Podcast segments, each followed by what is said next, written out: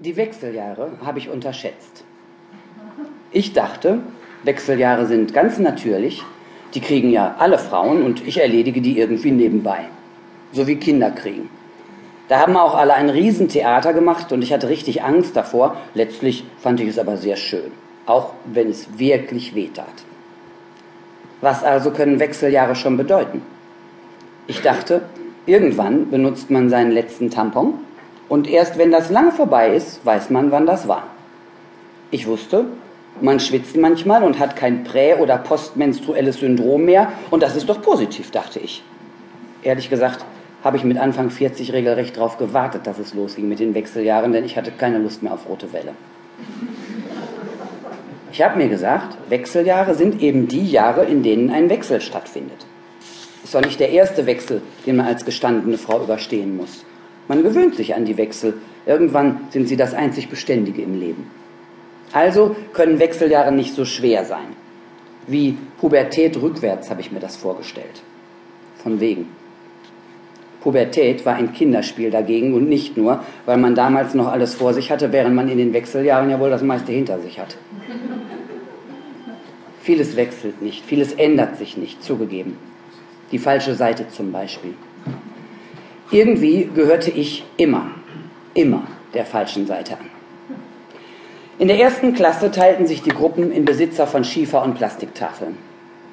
In der zweiten ging es um stahlblaues Turnzeug gegen altmodisches Schwarzes.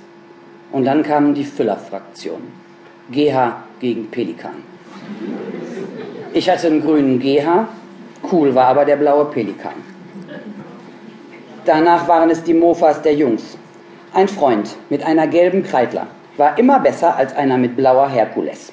Und so ging das immer weiter. Levis gegen Stoffhose, Parker gegen Öljacke, Mini gegen Maxi, Locken gegen Potschnitt, Pickel gegen glatte Haut, Opel Manta gegen Ford Capri, Wolfgangsee gegen Mallorca, Mietwohnung gegen Bungalow, Kind gegen Karriere, Ehefrau gegen Geschiedene.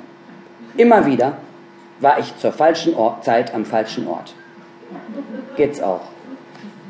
Weil zwei Sorten Frauen gibt es in den Wechseljahren. Die normalen und die anderen. Ich bin eine von den Normalen und damit gehöre ich wieder zur falschen Fraktion, weil ich wie alle normalen Frauen quasi über Nacht fett und faltig werde, nicht mehr schlafen kann und deswegen tagsüber genervt und müde bin. Nicht so die anderen Frauen. Nein, nein. Heiter, beschwingt, ausgeschlafen sind die. Und wenn du mal klagst, dass du plötzlich schwabbelige Chicken Wings, das sind hier diese, ne? Körbchengröße D und drei Kinne bekommst, dann sagt so eine von den anderen, komisch, also damit habe ich überhaupt keine Probleme. Und dann zeigt sie dir ihre straffen Oberarme und das durchaus konturierte Einfachkinn und du fühlst dich wie Matka vons Land. Dabei hat mein Frauenarzt gesagt, dass man im Schnitt ein Kilo im Jahr zunimmt. Das wäre ganz normal. Und dass Wechseljahre normal um die 15 Jahre dauern. Das ist in Fett umgerechnet 60 Pakete Butter.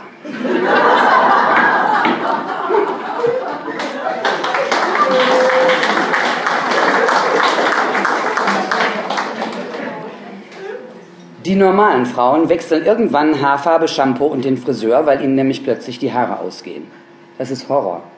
Wenn ich mich nicht vernünftig föhne, dann gucken meine Segelohren an den Seiten raus, so dünn sind meine Haare jetzt wie schlapper Schnittlauch. Das hatte ich früher nicht. Jetzt weiß ich aber, warum es in meinem Alter kaum noch langhaarige Frauen gibt. Asymmetrische Kurzhaarfrisuren in Rot kaschieren das Dilemma offenbar. Die anderen Frauen haben dichtes, glänzendes Haar, kein graues, dazwischen kein einziges, auch keinen grauen Scheitel, zwei Wochen nachdem man beim Friseur war. Und wenn man, und sie fahren sich, wenn man zu dem Thema mal was sagt, so mit den Händen durchs Haar und sagen, ja, och, also damit habe ich überhaupt keine Probleme. Normale Frauen haben es in, in den Gelenken.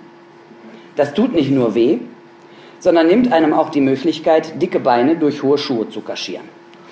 Jeder Zentimeter Absatz lässt einen ja eigentlich ein Kilo dünner aussehen.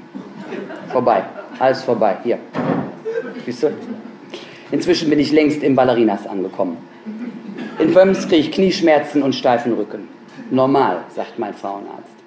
Wenn ich aber als normale Frau in bequemen Boots neben einer Freundin watschele, die High Heels